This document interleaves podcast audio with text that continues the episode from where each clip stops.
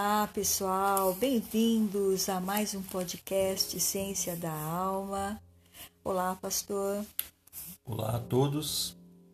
Hoje nós temos também um texto grandioso que se encontra no livro de Lucas, capítulo 5, do versículo 1 ao versículo 11. O nosso pastor vai ler. Certo dia, Jesus estava perto do lago de Genezaré e uma multidão o comprimia de todos os lados para ouvir a palavra de Deus. Viu à beira do lago dois barcos deixados ali pelos pescadores que estavam lavando as suas redes. Entrou num dos barcos, o que pertencia a Simão, e pediu-lhe que o afastasse um pouco da praia. Então sentou-se e do barco ensinava o povo. Tendo acabado de falar, disse a Simão: Vá para onde as águas são mais fundas e a todos lancem as redes para a pesca. Simão respondeu: Mestre, esforçamo-nos a noite inteira e não pegamos nada. Mas, porque és tu quem está dizendo isto, vou lançar as redes. Quando o fizeram, pegaram tal quantidade de peixe que as redes começaram a rasgar-se. Então fizeram sinais a seus companheiros no outro barco para que viessem ajudá-lo. E eles vieram e encheram ambos os barcos a ponto de quase começarem a afundar. Quando Simão Pedro viu isso, prostrou-se aos pés de Jesus e disse: Afasta-te de mim, Senhor, porque sou um homem pecador. Pois ele e todos os seus companheiros estavam perplexos com a pesca que haviam feito como também Tiago e João, os filhos de Zebedeu, sócios de Simão. Então Jesus disse a Simão: Não tenha medo, de agora em diante você será pescador de homens. Eles então arrastaram seus barcos para a praia, deixaram tudo e o seguiram. Texto maravilhoso, não? Rico, muito rico. Inclusive fala desse lago de Genizaré, Uns o chamam de Mar da Galileia, mas na realidade é um grande lago de água doce e fica a mais de 200 metros do nível abaixo do nível do mar. E aí então, né, pastor? É, veja que Jesus viu esses dois barquinhos aí e foram muito bons para ele, porque ele está sendo espremido aí por uma multidão, né? O texto está falando que Jesus estava, né? Ele entrou num dos barcos que pertencia, porque no versículo anterior, ali a multidão estava espremendo Jesus, não é, pastor? É o que eu vejo também, é o pano de fundo que nós podemos ver aqui, é que Jesus, ele já havia pregado em toda a Galileia e havia pregado também em Nazaré, a sua cidade natal. E ali ele foi expulso. Então ele começa o seu ministério a pregar. E aqui então nós vemos que ele está pregando ali à beira do lago. E a multidão já é uma multidão enorme, uma grande multidão que o apertava, quase forçando ele a ficar dentro das águas para poder falar. Então é quando ele vê os barcos.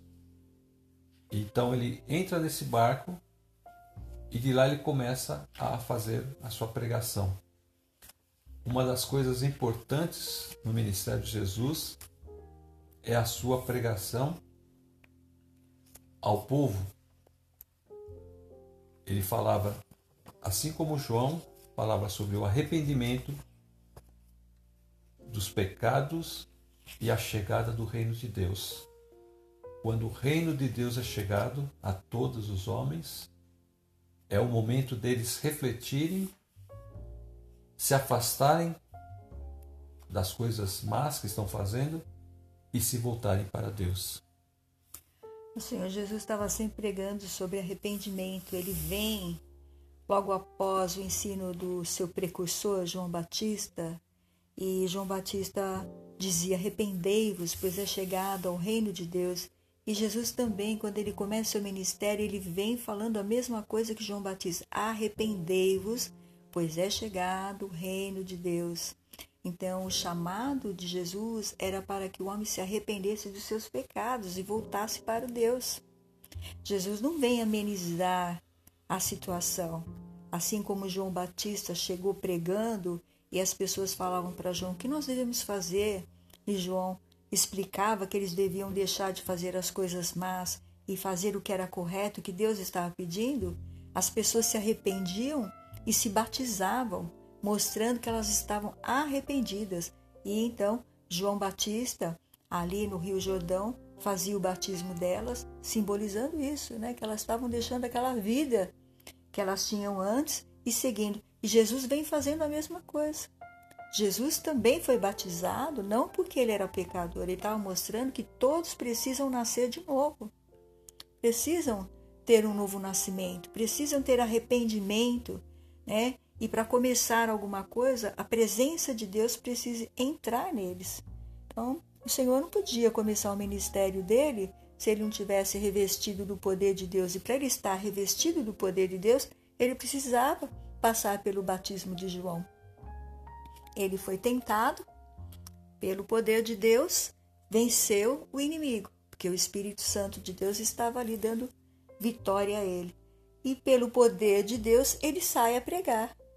E como você disse, ele chegou ali, pregou na sua cidade e as pessoas da sua cidade o rejeitaram. E ele saiu dali, quase que ele morreu ali, mas ele passou por entre eles. E no sábado seguinte, ele vai para a sinagoga e começa a pregar, e nós vamos ver isso no livro de. Qual é, pastor? Marcos 1, 21.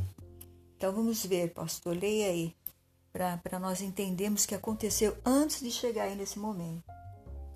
Eles foram para Cafarnaum e, logo que chegou o sábado, Jesus entrou na sinagoga e começou a ensinar. Todos ficavam maravilhados com o seu ensino, porque lhes ensinava como alguém que tem autoridade e não como os mestres da lei. Justo naquele momento, na sinagoga, um homem possesso de um espírito imundo gritou: O que queres conosco, Jesus de Nazaré? Vieste para nos destruir? Sei que tu és o Santo de Deus.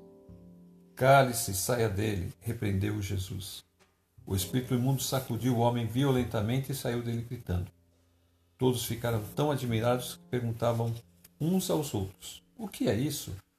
Um novo ensino e com autoridade. Até os espíritos imundos ele dá ordens e eles lhe obedecem. As notícias a seu respeito se espalharam rapidamente por toda a região da Galileia. É, olha só, hein? Ele não queria saber, não, de conversa com o demônio. Ele não ficava conversando. Ele disse o quê? Sai dele, né? E, e, e o demônio, quando viu Jesus ali, falou: O que você quer conosco, né? Veja aí o que ele fala: O que queres conosco, é, Jesus de Nazaré? Vieste para nos destruir? Então havia muitos demônios ali dentro deste homem, não é? E ele diz: Sei quem és tu, o Santo de Deus. E Jesus não quis nem argumentar com ele. Jesus só falou: Cale-se e saia dele. Repreendeu Jesus. E o espírito imundo sacudiu o homem violentamente diante de todos e saiu dele gritando sem o ferir. Então todos ficaram tão admirados que perguntavam uns aos outros: O que é isto? Um novo ensino? E com autoridade. E que palavra é esta? Que até os espíritos imundos ele dá ordem, com autoridade e poder, e eles lhe obedecem e eles saem? Olha só, hein? Que glorioso. Aqui já vê, começa a ver o ministério de Jesus na palavra, que ele, ele é reconhecido imediatamente, porque o povo estava cansado de ouvir aquela balela daqueles fariseus. O que eles falavam não tornava a vida deles nada melhor. Ao contrário, eles nunca tinham é, nada de bom. Não mudava. Para receber ali. Não havia regeneração, transformação, nada. Não existia nada. Jesus vem pregando, quando Jesus vem pregando, eles reconhecem imediatamente que era alguma coisa era diferente. Quando Jesus chega aí na sinagoga, que ele começa a ensinar, diz aqui o texto que todos ficavam maravilhados com o seu ensino, porque eles ensinava como alguém que tem autoridade e não como um mestre da lei. Até porque os mestres da lei sempre se referiam a outros mestres, a outras autoridades humanas, né? E Jesus fala com a autoridade que vem do Pai, do Espírito de Deus. Então ele fala com este poder e esse poder penetra dentro da alma, dentro do coração das vidas, e as vidas sentem aquele poder é, e são tocadas. E elas então ficam admiradas, mas elas não só ficam admiradas, elas têm atitudes. É, eu lembro de Zaqueu, né? Zaqueu, quando Jesus disse para ele descer que ele queria pousar na casa de Zaqueu, quando Zaqueu recebeu Jesus em casa, a primeira coisa que ele falou, ele disse: Eu vou, se eu fiz alguma coisa de errado, se eu tirei alguma coisa de alguém indevidamente, eu vou dar quadruplicado. Quer dizer, houve, houve uma mudança. Uma mudança interior. Né? Agora, hoje em dia as pessoas pensam que ir para o Evangelho e elas podem continuar do mesmo jeito. Isso não está certo. Com suas vidas mundanas, sem arrependimento, né? Ouvem as mesmas músicas que o mundo ouve, fazem as mesmas coisas que as pessoas do mundo fazem, nenhuma diferença.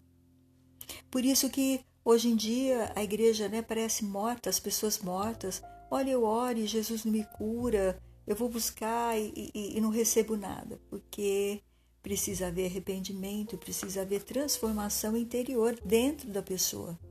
A palavra de Deus tem que habitar lá. Veja só como é, pastor, esse texto que você leu aí de Marcos, que nos dá o pano de fundo, que fala que é, quando Jesus pregou, logo depois que ele pregou, né, e, e o seu ensino, né, como ele ensinava como alguém que tem autoridade, não como os mestres da lei, olha o que acontece logo em seguida. Justo naquele momento, na sinagoga, um homem possesso de um demônio, de um espírito imundo, ele começou a gritar: quando Jesus começou a pregar a palavra de Deus, tão poderosa, tão cheia do Espírito Santo e da unção, o diabo se manifestou. O diabo que estava neste homem se manifestou, os demônios que estavam ali, e começou a gritar.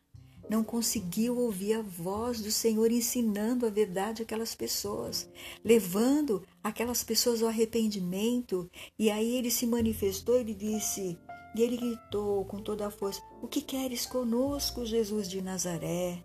Vieste nos destruir? Sei quem tu és, o Santo de Deus. Olha, o inferno se manifestou na hora que Jesus estava pregando a palavra de Deus. O inferno se manifesta quando nós estamos falando da palavra de Deus.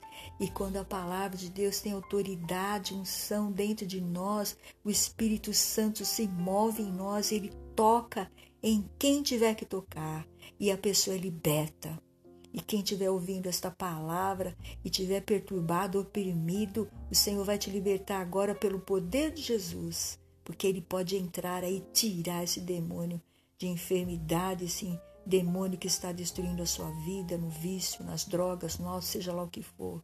Que o Senhor te liberte pelo poder de Jesus, porque Ele tem esse poder. Quando a palavra dele entra e penetra, ela vai limpando tudo. E os demônios se manifestam. E o Senhor Jesus fala: sai dele, sai dele, sai de você que está aí oprimido, perturbado, que está aí doente, acamado pelo poder de Jesus. Recebe esta palavra, seja liberto em nome do Senhor. O Senhor faz e a obra dele vem, o Senhor repreendeu e o espírito imundo sacudiu o homem violentamente diante de todos e saiu dele gritando sem o ferir. Ele pôde sair de lá, mas não pôde ferir porque Deus não deixou. Ele não podia ferir aquela pessoa, porque ele entrou ali para destruir a vida daquele homem, mas quando aquele homem estava ali naquela sinagoga, na presença do Senhor, foi manifestada ali, o demônio que estava destruindo aquela vida veio para fora e o Senhor tirou ele, repreendendo, fazendo ele sair daquele corpo sem destruir aquela alma. Que glória! Oh Deus vivo, como o Senhor é maravilhoso. Aqui Por fala isso que, que eles ficaram admirados, né, pastor? É, Glória aqui- a Deus. aqui Aleluia. fala que eles, eles a- até acharam que o ensino de Jesus era algo novo, era um novo ensino, Que palavra é esta? porque o ensino com autoridade. Ah. Então a gente, a gente vê que o, o ministério magistral de Jesus não estava baseada ou baseado nas regras, naquelas aquelas regras que os escribas ensinavam, regras humanas. A autoridade dele, como a serva de Deus falou, estava baseado no relacionamento que ele tinha com o Pai. A mensagem dele vinha do céu, Amém. vinha, vinha do céu a ponto de manifestar-se esse, esse espírito e ali Jesus expulsá-lo e ali mostrando a eles que, que a autoridade que Jesus tinha, a autoridade de Jesus sobre espíritos, sobre enfermidades, Amém. a mensagem de Jesus não era uma mensagem qualquer, uma mensagem poderosa, uma mensagem que vinha do alto e eles desconheciam essa mensagem a ponto de acharem que era um ensino novo. Mas o que Jesus estava ensinando era totalmente baseado nos escritos deles do Velho Testamento. Mas eles não reconheceram naquele mestre Jesus a pregação que aqueles outros escribas faziam. Para eles era uma coisa nova. Quando Jesus vem falando do reino de Deus, muitos dos mestres não entendiam o que Jesus estava falando. Um mestre foi à noite falar com Jesus para Jesus ensiná-lo. E ele disse: Você, sendo mestre de Israel, não conhece essas coisas?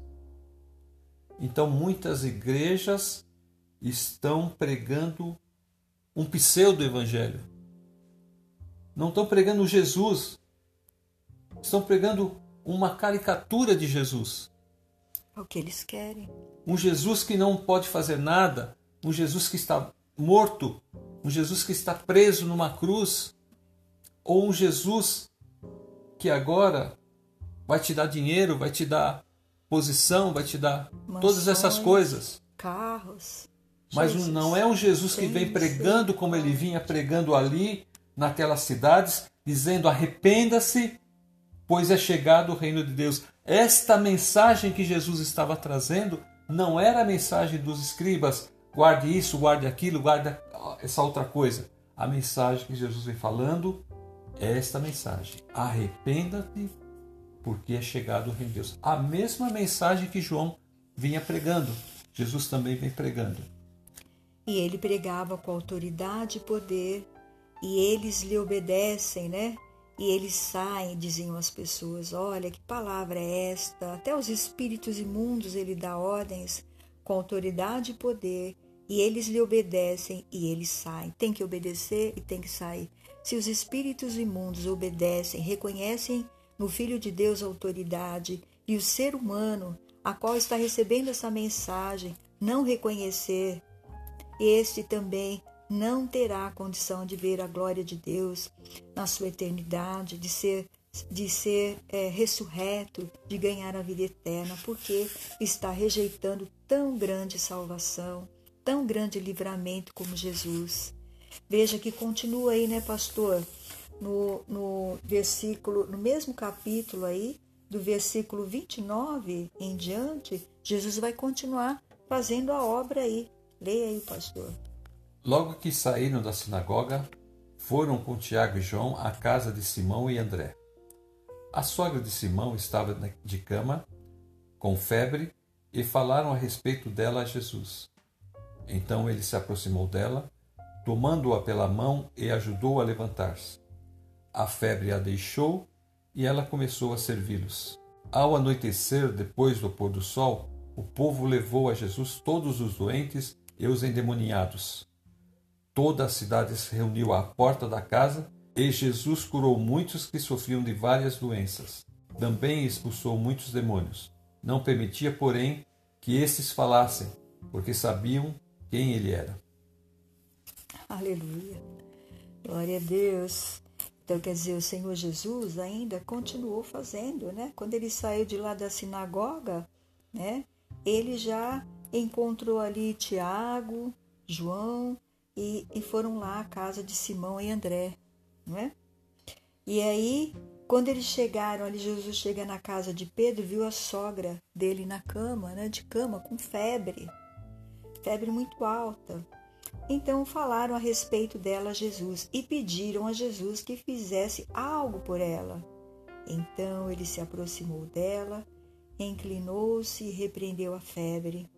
Tomando-a pela mão, ajudou-a a, levantar-se e a febre deixou. Olha que lindo!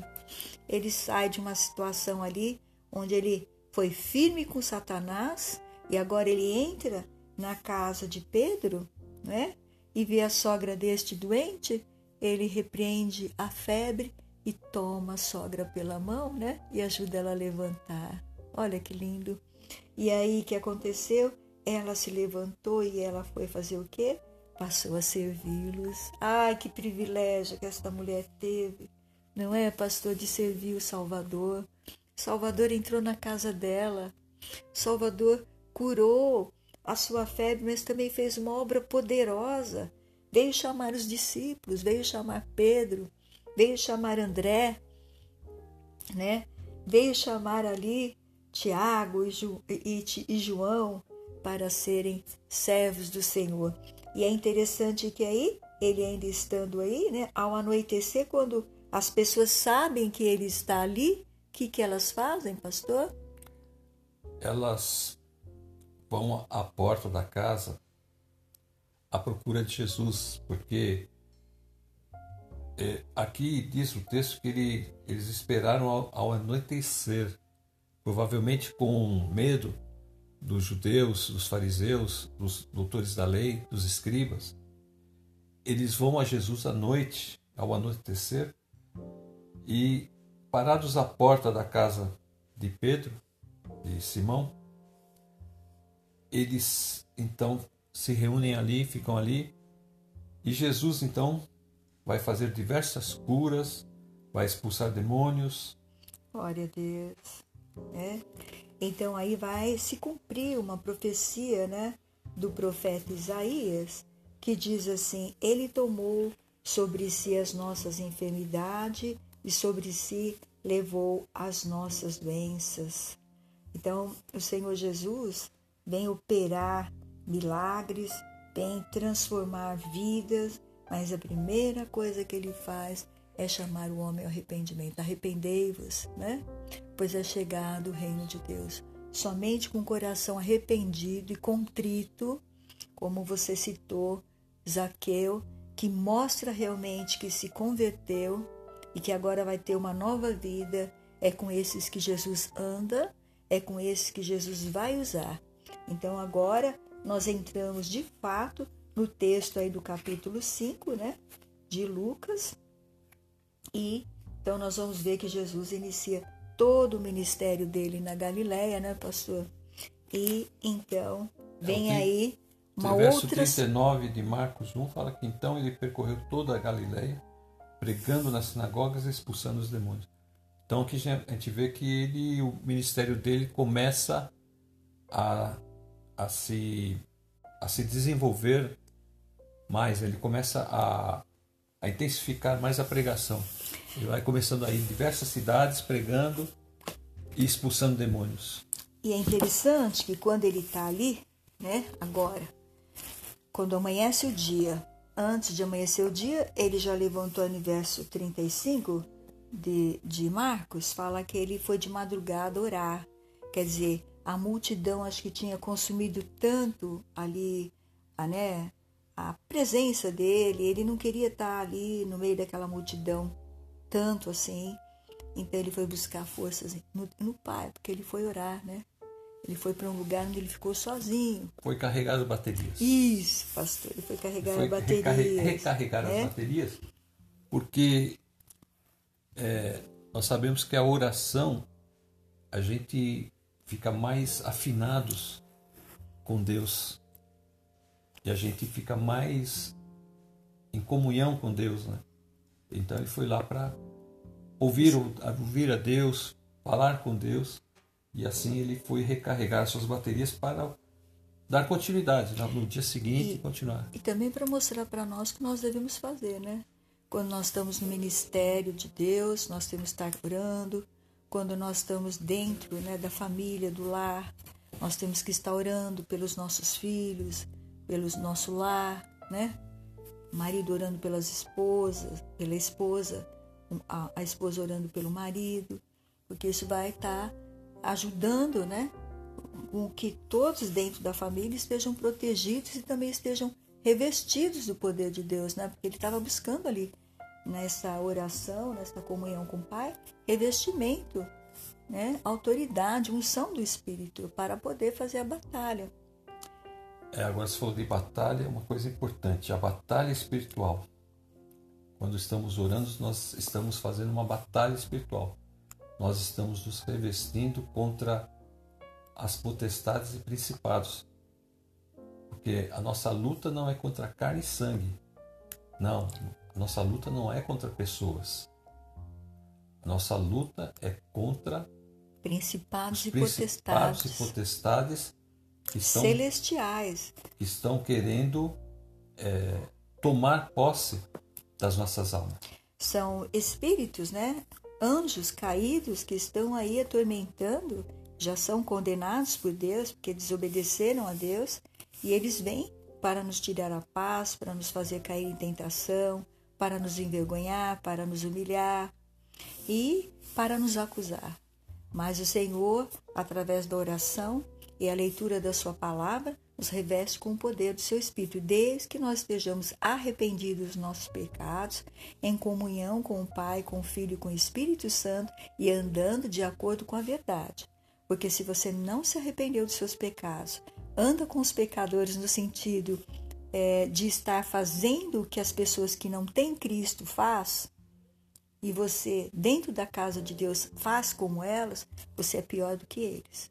Então você tem que se arrepender, porque o Senhor não vai aceitar a sua atitude e você vai ser passado por grandes provações se você estiver fazendo coisa errada. Que o Pai corrija quem ama, né? E aquele que é amado do Pai, o Filho, que somos nós agora, não o Filho de Deus, nós, aqueles que o Senhor nos comprou com seu sangue, né? Comprou para Ele com seu sangue, ele, ele vai agora fazer a vontade de Deus também. E é interessante que agora nós vamos ver outra coisa aqui acontecendo nesse caminho. Bom, Jesus entrou nesse barquinho, né? Jesus viu essa grande multidão espremendo ele ali. Todos, todos queriam tocar em Jesus para ser curado, né? Queriam receber uma bênção de Jesus. E então Jesus viu esses dois barcos ali, entrou num deles, entrou justamente naquele que pertencia a Simão. Pregou a multidão e aí, tendo acabado de pregar, né, versículo 4, ele disse a Simão: Vá para onde as águas são mais profundas e a todos lancem as redes para a pesca. E aí, pastor? Aqui nós começamos a ver que depois de ter pregado a multidão, ele, ele então ele pede a, a Simão que vá mais um pouco mais para fundo, fundo do, um pouco mais longe ali do, do lago, né? E ali ele dá uma ordem para eles. Provavelmente eles, como pescadores, eles ficaram é, sem saber bem o que Jesus queria, porque a gente sabe que nesse momento os peixes já estão em lugares profundos. Mas ele deu a ordem de que eles lançassem as redes. E então no verso 5, Simão, como pescador já experiente, ele fala para Jesus: Olha, nós passamos a noite inteira tentando pegar alguma coisa, mas não pegamos nada. Nada. Não veio nada na nossa rede. A nossa rede veio totalmente vazia. Como diz o pescador, hoje não é. O mar não está para peixe. O mar não está para peixe. Aí seria o, o lago não está para peixe, né? Mas ele diz que porque Jesus estava falando isso, dizendo naquela ordem, ele falou: então nós vamos lançar as redes. E quando eles fizeram isso, eles lançaram as redes, eles pegaram uma quantidade de peixes enorme que a ponto das redes começarem a rasgar-se. E eles então tiveram, no verso 7, eles tiveram que fazer sinal para os seus companheiros de outro barco para que viessem ajudá-lo. E eles vieram e ambos os barcos foram cheios, a ponto de quase afundar de tanto peixe. Foi peixe, peixe demais. E o que eu acho interessante aí foi o que, que Jesus estava querendo mostrar. Jesus já havia andado com eles, já tinha feito um primeiro chamado para os quatro, né? Aí é Pedro e o seu irmão André, e Tiago e seu irmão João. Tiago e João são filhos de Zebedeu. Zebedeu provavelmente tinha uma empresa de pesca, ele devia ser um homem bem influente, eles trabalhavam ali juntos também com Simão Pedro. E o interessante é que quando né, eles chegam aí, é, quando eles estavam já com João Batista, João Batista já tinha apontado né, para os seus discípulos que Jesus era aquele, o Cordeiro de Deus, que vinha para tirar o pecado do mundo. Eis aí o Cordeiro de Deus, que tira o pecado do mundo. Aquele que eu falei para vocês que havia, havia de vir depois, após mim. Ele é antes de mim, mas veio após eu, após o meu ministério, né? Mas sou eu que vim aqui para anunciar antes dele o arrependimento. Quer dizer, João Batista veio fazer o trabalho de anunciar o arrependimento, como nós já falamos. E esses homens tinham se arrependido e provavelmente já estavam seguindo Jesus, esses discípulos. E eles seguem Jesus, e então Jesus já havia chamado eles. Veja aí, pastor, em Marcos 1, é, versículo 14, já vai falar também sobre esta chamada. Marcos 1, versículo 14 e 20, vai falar da primeira chamada. Depois que João foi preso, Jesus foi para a Galileia, proclamando as boas novas de Deus. O tempo é chegado, disse ele, o reino de Deus está próximo. Arrependam-se e creiam nas boas novas.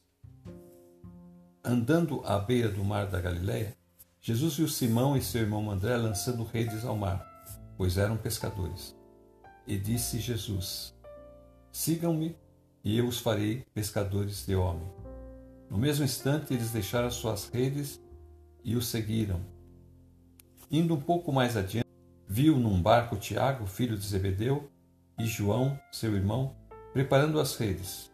Logo os chamou e, eles o seguiram, deixando seu pai Zebedeu com os empregados no barco.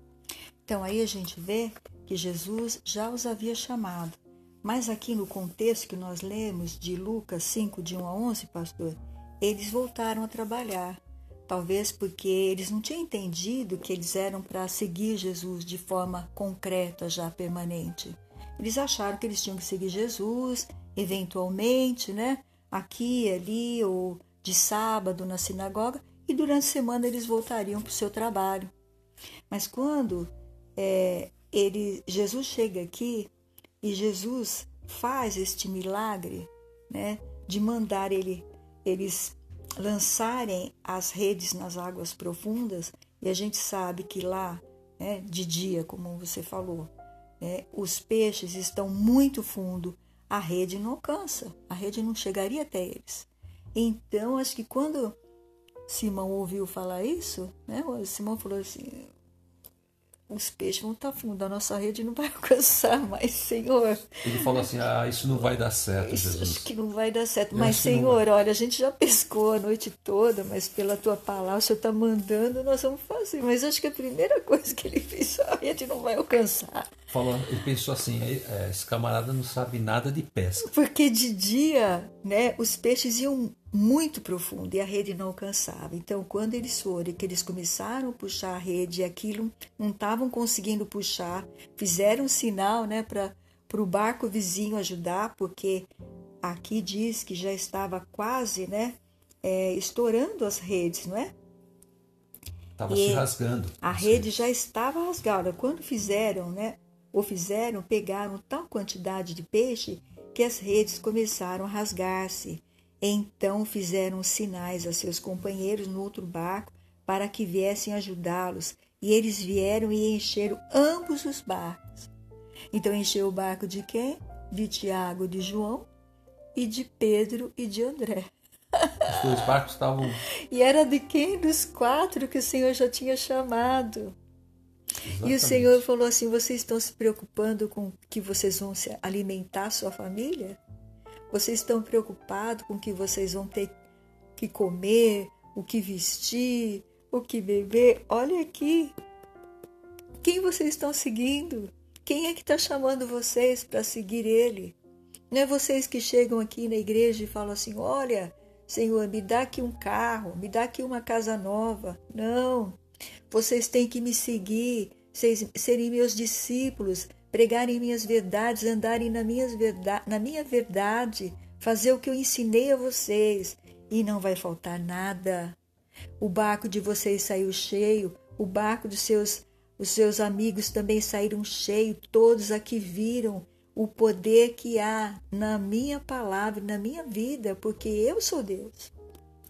E se vocês me seguirem, não vai faltar nada no barco de vocês, nem da sua família, nem dos seus amigos que estão seguindo Jesus com vocês, porque aqueles que estão fazendo a minha vontade e andando com o coração contrito, um coração diante do Senhor verdadeiro, querendo servir a Deus, não querendo se embriagar com as coisas desse mundo, com seu carro, com a sua casa nova, com seus pertences, para não ter tempo para ler a palavra de Deus, para não ter tempo de buscar o Senhor. Vai na igreja, coração tá farto de, de comida, de, de tudo quanto é coisa boa que você tem, mas está vazio de Deus, então não consegue ficar na igreja, não consegue ouvir a mensagem, porque o Espírito não penetra num coração que não tem, não está vazio da carne, mas tem que estar vazio da carne e cheio do Espírito, não é, pastor? E aqui, Deus Jesus estava mostrando, se vocês querem alimentar a sua carne, ter comida em abundância na sua casa, tenham dentro de vocês a palavra de Deus fiel. Sejam fiéis comigo, sejam meus discípulos. Vão falar, vão pregar a mensagem, mas não pregar a mensagem de boca, pregar a mensagem fazendo, sendo testemunha para aqueles que veem vocês, que vocês são meus discípulos, são meus servos, que andam comigo, não fazem as coisas que os, as pessoas do mundo estão fazendo, não envergonhem o meu nome, porque esses eu não conheço. Aí te- tem que falar do tipo de cristão que existe hoje. Aqueles cristãos que a igreja está produzindo. Esse é o grande problema. Se nós estamos produzindo simplesmente ouvintes que ficam ali no banco sentadinhos sem fazer nada, esse não é o cristianismo de Jesus. O cristianismo de Jesus ele coloca as pessoas em ação. O cristianismo de Jesus leva as pessoas ao arrependimento, leva as pessoas à mudança de vida, leva as pessoas a começarem a segui-lo de uma forma efetiva. E não simplesmente ser um cristão nominal, que se diz ser cristão, mas a prática totalmente divorciada daquilo que Jesus fazia. Sim. quando nós encarnamos a, o exemplo de Jesus, a nossa vida tem que mudar. A nossa vida tem que começar a se amoldar aquilo que Jesus ensinou e que Jesus praticou. Então, qual é o tipo de cristão que as igrejas estão produzindo hoje? São cristãos mornos. Aqueles cristãos que dizem que, que Deus vai jogá-los para fora. Veja, pastor, como você diz, veja qual foi a reação que Pedro teve ao ver depois esta maravilhosa pesca, né? Os dois barcos quase afundaram de tão cheio que ficaram. Olha, os dois barcos ficaram tão cheios que quase a ponto de quase começarem a afundar no versículo 7. Veja o que Pedro faz, pastor. Ele tomou uma iniciativa tão linda, né? Eu acho que é a iniciativa que todo, todos nós deveríamos fazer. Ele se prostrou aos pés de Jesus e disse: Senhor, afasta de mim que eu sou um homem pecador. Quem sou eu, Senhor, para ver o Senhor operar esse milagre na minha vida, na minha família? Senhor, nós ficamos aqui pescando a noite inteira e não pegamos nada. O Senhor entrou aqui e falou para a gente jogar a nossa rede no lugar mais fundo. A gente nem acreditou que ia sair nada dali, Senhor, porque no lugar mais fundo a rede não alcança. Como que ia pegar peixe? E a rede sai tão cheia, Senhor. Ah, Senhor, se afasta de mim, porque eu sou um homem pecador. Glória a Deus, glória a Deus. E ele fez isso, o pastor, e ele disse, pois ele e todos seus companheiros estavam perplexos. Essa palavra perplexo quer dizer o seguinte: tomado de espanto. Eles estavam atônitos, eles ficaram todos eles abismados, admirados com a pesca que haviam feito. Mas eles fizeram essa pesca porque Jesus estava no barco. E não só no barco. Jesus estava chamando eles para estar não só no barco, na vida, na vida material deles, porque aí está simbolizando, né, o alimento, o pão de cada dia. Jesus estava chamando eles porque Jesus queria estar dentro, estar no centro do coração deles. Como estava ali no centro do barquinho, Jesus também queria estar no centro. Isso deixou eles perplexos, todos eles. Uma coisa que a gente tem que, que perceber. Glória a Jesus. É Aleluia. É que esses homens são pescadores experientes de muitos anos. Todos esses anos que eles, que eles haviam pescado, eles nunca tinham visto uma pesca dessa forma. E ninguém, pastor, tinha visto, jamais aí na Galiléia, jamais alguém viu esse tipo de pesca. A não ser hoje em dia, que hoje em dia eles pescam né, com, com navios, com motor, um monte de coisa. Mas nesse momento aqui. Aqui, aqui essa pesca aqui, praticamente os peixes pularam para dentro da rede. Amém. Né? Ouviram a ordem do Senhor, já foram correndo tudo para cima. E aí veja, pastor, o resultado disso afaste-se de mim, né? Porque eu sou um homem pecador, né? E aí então, o que, que o Senhor falou para ele? Estavam perplexos com a pesca que haviam feito, e então, aí agora. Como também Tiago e João, os filhos de Zebedeu, sócios de Simão. Então Jesus disse a Simão: Não tenha medo, de agora em diante você será pescador de homens. E ele estava com medo ali, porque ele estava vendo a manifestação direta do poder de Deus na vida dele, sobre talvez o medo de deixar a família seguir a Jesus e passar, deixar a família passando necessidade. Eu acho que foi muito além disso. Ele teve um, um contato direto com Deus. Ele está tá percebendo que ali ele está tendo contato com o próprio Deus, na presença dele ali. Tanto é que ele, que ele cai de, de rosto em terra e fala aquelas palavras. Olha, ele reconheceu em Jesus que havia a santidade de Jesus, a, autoridade de Jesus, a autoridade espiritual de Jesus ali. A onipotência de Jesus, poder para realizar ele tava. Ele teve um encontro com o celestial, um encontro com a deidade. Ele está tendo um encontro com o próprio Deus, o Filho de Deus está ali e ele reconhece que em Jesus, então, que Jesus era o Messias, aquele que viria, que eles haviam esperado há tanto tempo. Então ali há um reconhecimento. Ali ele percebe que não, é, não era simplesmente um homem, um pregador, um escriba, um doutor da lei, não era. Era uma coisa além de tudo isso. Era Jesus, o Filho de Deus, do qual depois, mais para frente, ele vai dar o testemunho, dizendo isso. Tu és o Cristo, Filho do Deus vivo. Jesus disse: Não tenha medo, de agora em diante você será pescador de homens. Esse não tenha medo não está só é, ligado às coisas materiais. Não tenha medo, né? Que vai te faltar alguma coisa. Não tenha medo, porque você está encontrando com Deus vivo. Deus vivo está te sustentando, como você está falando, pastor. Então, é o Deus vivo que vai tomar conta agora da sua vida, do seu barco, né? Do barco dos seus amigos também. Todos esses que deixaram suas redes, então o que, que eles fizeram, pastor? Olha aí.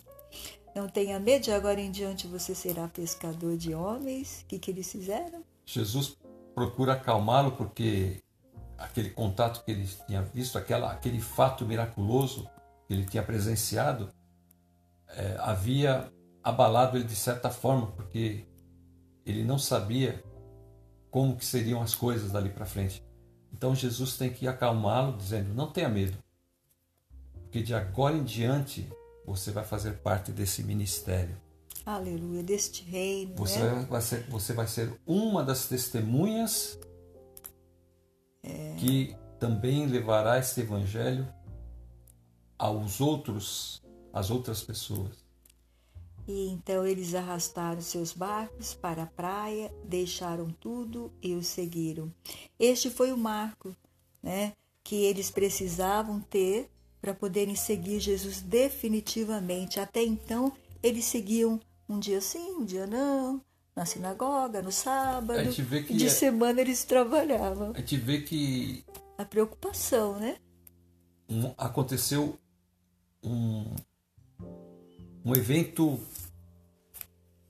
radical, algo que teria que cortar o laço, né? O laço de todas as coisas e eles ficariam livres para fazer o trabalho de Deus. Eles Completamente. Tiveram... Então aqui nesse momento a gente percebe que o ministério deles com deles, Jesus, com Jesus se está inicia. iniciando. E para nunca mais deixarem, né? Até então eles estavam largando, pegando, largando, né? Pegando. Agora então, eles nunca mais vão largar de Jesus, exceto quando eles se afastam ali no dia, no dia da morte de Jesus, todos eles, né? Ficam, vão se espalhar como ovelhas sem pastor. Pedro mesmo vai negar Jesus três vezes, mas tudo isso faz plano ainda, faz parte ainda do plano de Deus para usar os seus ministros, né? É, talvez se Pedro não tivesse passado por tantas provas, tantas coisas como ele passou com Jesus, ele não ia aguentar tão firme como ele aguentou todas as coisas que o ministério depois dele passou no início e também que a igreja né, que estava sendo formada. Né? E ele vai ser muito usado por Deus também. Glória a Deus. O que fica para nós hoje, para a família, pastor? O que está falando esse texto para nós, para a família, para as pessoas, para os jovens? que estão na igreja. Aqui eles deixaram tudo e o seguiram. E aqueles que seguem Jesus podem olhar para trás, pastor? O discipulado, o discipulado, ser discípulo de Jesus, remete a essa ação. Tem que deixar tudo para trás e seguir a Jesus. É, aqui há um chamado para o ministério, né? Não, estamos dizendo que você tem que deixar tudo na sua casa e sair servindo a Jesus. Não. Aqui nós estamos falando que você tem que deixar tudo aqui no seu coração. Né? Tudo que te prende. É o arrepender-se. É, tudo que te prende a este mundo ainda, que você não conhece, né? E você tá tão apegado e mas você não consegue servir a Jesus como ele quer. A gente pensa um pouco na conversão. A conversão. Temos que cortar laços, né? Se queremos seguir Jesus, nós temos que cortar laços com esse mundo. A conversão nada mais é do que um, um giro de 180 graus. Você estava indo numa direção, longe de Deus, e agora você faz a meia volta e vai ao encontro de Deus. Isso é conversão. É. E se você tem medo, você está desesperado, correndo atrás de coisas para né, ter seu ganho, e cada dia mais você quer lucrar mais, e cada dia mais você faz coisas, né? negócios, e, e quase nem tem tempo para meditar na palavra de Deus, né? Os seus negócios não são mais importantes que Deus se você é cristão, se você diz que é cristão e conhece Jesus. Seus negócios estão aquém, porque são coisas que você vai usar aqui no seu momentâneo. Então, Deus te deu um trabalho, esse trabalho é, é o seu sustento para sua casa, para o seu dia a dia.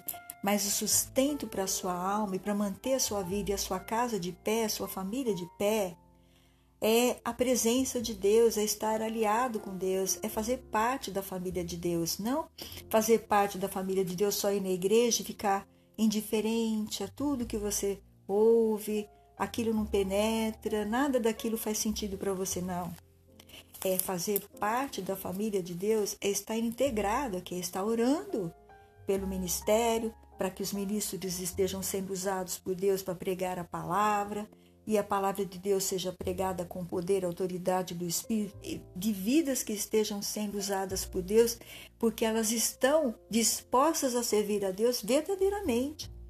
E, é, e esta pregação dessas pessoas saírem, né, cheias do Espírito de Deus para atingir o coração das pessoas necessitadas e aflitas, como Jesus fez. Jesus aqui falou da palavra e ele não só levava a palavra em forma de alimento, mas ele também levava a palavra em forma de cura. A palavra dele expulsava os demônios, a palavra dele libertava os cativos, os presos pela enfermidades, pela dor, e ela tem que fazer hoje o mesmo. Se, se isso não está acontecendo na nossa vida, vamos nos arrepender. Vamos nos arrepender diante do Senhor por andar longe da palavra, andar longe, né? as coisas de Deus e vamos buscar ao Senhor, vamos colocar, Senhor, em sintonia com a tua vontade, em corpo, alma e espírito. A família hoje, ela está sofrendo muitos ataques e porque deixaram de seguir a Jesus. As igrejas não estão espiritualmente fortes, porque deixaram de fazer esta pregação genuína, essa pregação que Jesus fazia, genuína, pura. A igreja está querendo pregar muitas coisas, menos a verdade. Mas quando começam a falar sobre a questão de salvação, de arrepender-se, de mudança de vida, as pessoas falam: ah, isso não é para hoje mais. Isso aí já é, é, essa pregação é ultrapassada. Nós queremos uma pregação que tenha muito brilho, muita bênção, muito louvor, muita coisa, mas não tem Jesus. Muita revelação. Não tem o seguir a Jesus. Muita profecia. Que é o que eles vão fazer agora. Uhum. Eles deixaram tudo para seguir a Jesus. Sim. E hoje em dia, as igrejas querem que os membros simplesmente fiquem ali sentadinhos no banco. Indo domingo após domingo, contribuindo, e eles ficam só na, pregando, pregando e enchendo a barriguinha deles, né? É como a galinha lá levando toda hora a comida para os pintinhos, né? Não, a galinha não faz isso. A galinha ela vai lá, vai ciscar, vai ensinar os, os, os pintinhos a, a ciscar. Quem faz isso é os pássaros, né? Os passarinhos vão lá e põem na, na boquinha até eles poderem, né, sair. quando eles estão seguros, eles já não deixam mais eles lá, eles já deixam se virar. E por que que a igreja de hoje faz isso? Os fiéis vão todo domingo e ficam sentados no banco, voltam para casa, começam a rotina e, e corre para lá, leva filho na escola e corre para cá, vai no médico, vai não sei o quê, mas não tem tempo para Deus. Não tem tempo para Deus. Quantas pessoas me falam, eu não tenho tempo. Nós mandamos, nós mandamos as mensagens e as pessoas falam, ah, eu não tive tempo de ouvir. E quando você for ter tempo, espero que não seja tarde demais. Pode ser que não dê tempo. Pode ser até que não dê tempo, não é? Como muitas vidas têm sido ceifadas de repente, esses últimos dias nós estamos vendo tantas notícias, né? Então, que você possa estar ouvindo esta mensagem e que se você tem medo que falte alguma coisa para você e você acha que você tem que sair correndo, ganhar agora muito, mas não tem tempo para ensinar a Deus, a ensinar a, a palavra de Deus para os seus filhinhos, não tem tempo de orar com eles lendo a Bíblia, você está no caminho errado. Você precisa fazer como o pastor falou, né? Um giro de 180 graus, fala Senhor, eu quero fazer tudo que eu tenho que fazer, mas em primeiro lugar, eu quero buscar a Deus com a minha família, eu quero ler a Bíblia com os meus filhos, eu quero ensinar meus filhos a agradecer o alimento na hora da gente comer, refeições, ensinar que, quem é Jesus. Hoje as crianças sabem de todos os heróis, mas não conhecem Jesus, os pais não ensinam. As crianças dançam músicas que dá vergonha de ver uma criancinha dançar. A gente vê adultos dançando, se requebrando, mexendo o corpo, mostrando. E os pais permitem que seus filhinhos, suas filhinhas dancem essas músicas e elas se requebram desta forma, uma forma sensual. Isso é muito perigoso para as crianças, pode colocar as crianças em perigo na mão de homens fraudulentos. Então, temam a Deus. Veja que seus filhos estão ouvindo e ensine a palavra de Deus. Ensine que a palavra de Deus possa entrar na sua casa e ela vai trazer livramento, libertação, salvação, alegria, paz, né? entendimento para entender as coisas de Deus e também vai trazer temor. Você vai ter temor de fazer o que é errado. Amém. Né? Então nós vemos que a família precisa buscar a Deus. Essa mensagem de Jesus, a verdadeira mensagem de Jesus, seguir a Jesus, nós temos que mudar nossa forma de ser cristão. Sim. E sermos discípulos de Jesus. Praticantes. Que estão seguindo, praticando. Adoradores do Senhor, da fazendo sua palavra. A vontade Deus. de Deus. Sim reino de Deus é chegado. Para você que está ouvindo essa mensagem hoje. Vamos tomar posse dele. Em nome Amém. de Jesus. Pastor, ore por nós. Amém. Pai nosso que estás nos céus, santificado seja o teu nome, Senhor. Venha a nós o seu reino, Senhor. Que todos nós possamos tomar consciência de que o teu reino é chegado. Amém. Glória de que Jesus é aquele a quem o Senhor deu toda a autoridade no céu e na terra. Amém. Que nós possamos nos apegar a Jesus, Amém. aquele que deu-se por nós. Sim. Nós te pedimos que o Senhor abra as nossas mentes Sim. para entendermos a tua palavra e que possamos fazer a tua vontade. Amém. É o que nós te pedimos em nome de Jesus, com a ajuda do teu Santo Espírito. Amém. Amém. Fiquem todos na paz do Senhor. Eu também quero me despedir dizendo que Deus abençoe a todos. Amém.